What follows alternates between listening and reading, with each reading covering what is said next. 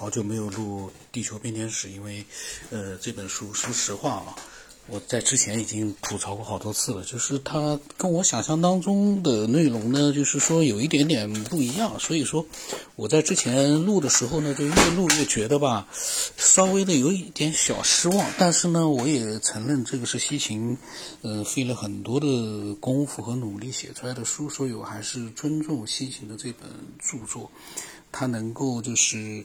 呃，流行几十年没有被人遗忘，说明它是有它的价值的。我们今天继续把它读下去吧。呃，因为这本书我必须要把它给录完。呃，那么不管如何，我们其实通过这本书也有了很多的一些思考和被启发。那么这个是第十章《众神之城》。外星高智能生物第一次登陆地球的故事呢，是一部蔚为壮观的长篇史诗。它不亚于人类历史上对美洲的发现和第一次周游世界。实际上，它更为重要，因为有了这次登陆，我们和我们的文明才会存在。哎呀，这个有意思啊！呃，西芹他开始写到了外星高智能生物登陆地球。嗯，那么我可能呢，有的时候。读的时候呢会快一点，因为节奏快点的话，对我来说呢，呃，我我会比较就是说能一直录下去。呃，如果说是那种缓慢的、很有这种深情的那样子去，我没办法去录。我个人觉得呢，就是这样的话呢，我们时间上也会省很多。当然，我有的时候可能话多，那个呢，嗯，算是我的自己的一个闲扯。那么。他说：“创世史诗告诉我们，诸神在他们领袖的带领下，有目的的来到了地球。在巴比伦的版本当中呢，把这些归功于马杜克，说他等着地球的泥土变得足够干燥结实，才好登陆地球，并在地球上进行建设。接着，马杜克将他的决策告诉了一组宇航员。呃，那么他说呢，在深处之上，你我你们居住的地方，我建造了上部的王城。”现在他的对应物我将建在下部。接着马图克解释他的目的，他说在天上你们要降落，以集会晚上要有休息的地方来接纳你们的全部。我会命名它为巴比伦，众神的门廊。嗯，那么由此呢，证明地球不是他们的暂时落脚地或考察地，而是一个固定的家之外的家，在一个本身就像太空船的行星上旅行，穿过了其他所有的行星轨道。拉菲利利姆人呢，无疑是先在他们自己的行星上勘测这个太阳系的无人探测器，绝对是派出过的。早晚他们会拥有将载人飞船派向其他行星的能力。这个话我读的我怎么那么熟悉？因为大家有没有想过，这是在五十年前西秦写的书。呃，他呢确定无人探测器绝对是派出过的。早晚他们会拥有将载人飞船飞向其他行星的能力。呃，在当时呢，我们刚刚登上了月球。假如就是在他写书之前啊，那一年还是半年登上去了。那么无人深空探测器呢，在七十年代也发射出去了。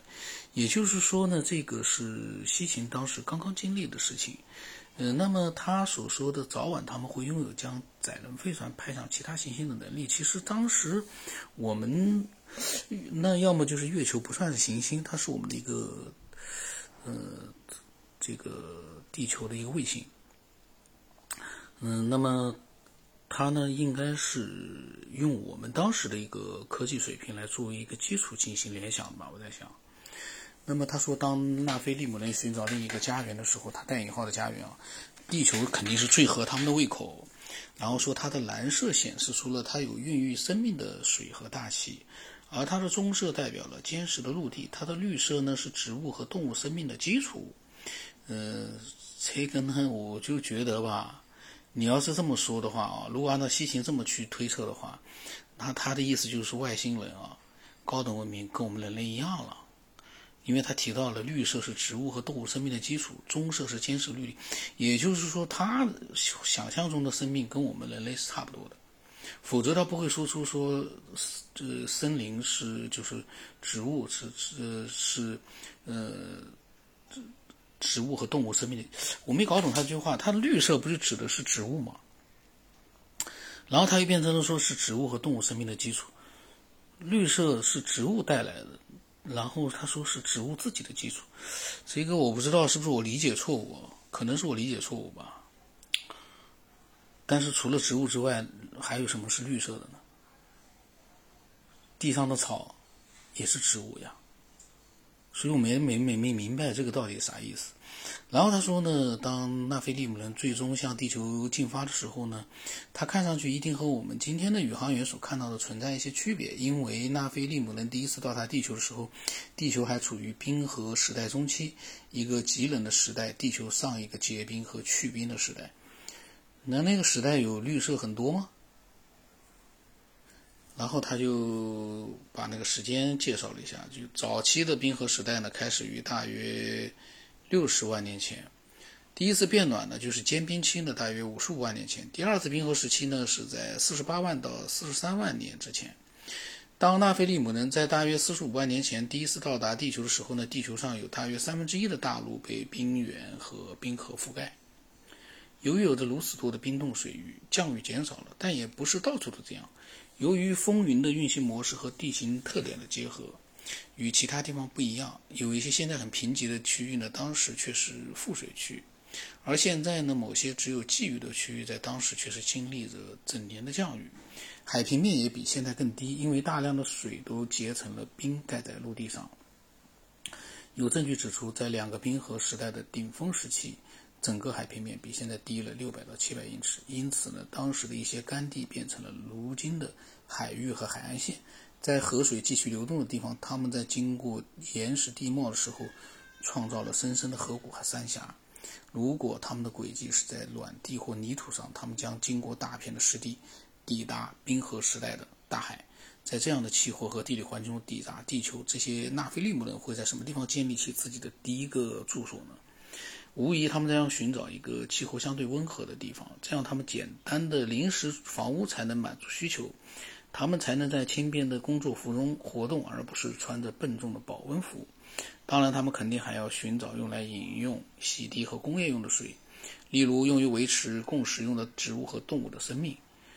河水既能满足基本满足大片土地的浇灌用水，又能为运输提供方便。我感觉西行的所有的设想啊，都是在这个外星这种他所谓的外星人或者高等文明啊生物，跟我们人类是差不多的。而且还有一个，按照他的描述啊，这帮外星人应该生活在跟地球环境差不多的一个星球上。可是我们太阳系有吗？似乎没有吧。那么就太阳系之外，太阳系之外来，那可不简单啊。我们现在人类的飞行器几十年了，美国发射的，几十年了，还没有飞出太阳系的边缘。当然有一种说法说是已经飞出去了，但是几十年。那么那个文明，它是通过什么样的一个呃比我们人类高明上百倍的科技这样的一个飞行吧？飞船？因为我们现在不知道它如果高高百倍的科技的话，那还叫不叫飞船？我不知道，因为它的运行方式是否就改变？这这这个就是说带来一个什么样的疑惑呢？就。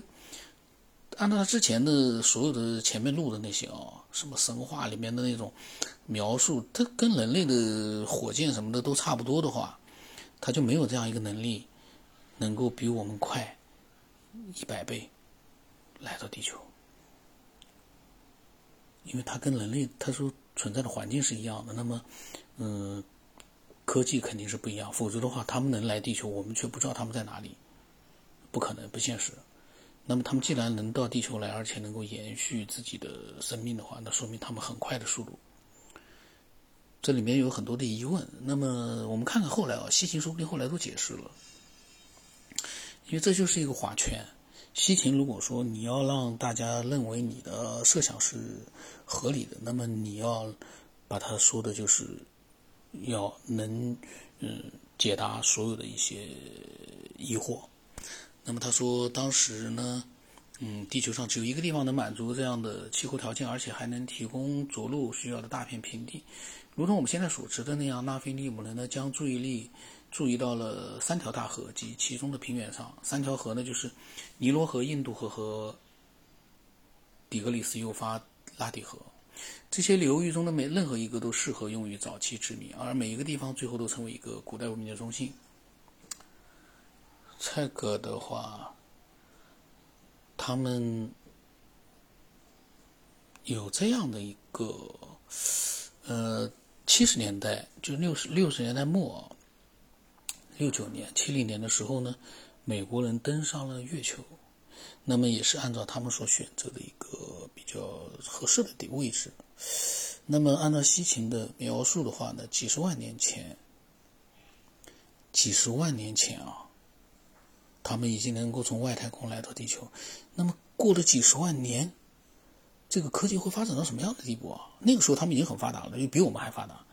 嗯，而我们的发达只是用了一百年的时间，就是高，就是那个现代科技啊，一百年，他们现在又过了几十万年了，不敢想象。如果说西秦说的这个是确实存在的，那感觉啊。这个文明的程度已经是我们人类无法想象了。几十万年了，几十万年前跟我们比我们还高明，现在过了几十万年，会高明成什么样的程度？没法了解。我们再看看啊，他说纳菲利姆人当然不可能忘记另一个需求：燃燃燃料和能源供应。在地球上呢，石油是具有多种功能且大量。拥有的能源矿物，提供能量、热和光，无数必不可少的货物都是由这种极其重要的天然原料制成的。我们由苏美尔人的实践和记录可以判断，纳菲利姆人大量使用了石油及其衍生物。显而易见，纳菲利姆人在选择最合适栖息地的时候，当然愿意那个地方有着丰富的石油资源。这个事情就。有意思了，几十万年前的石油资源，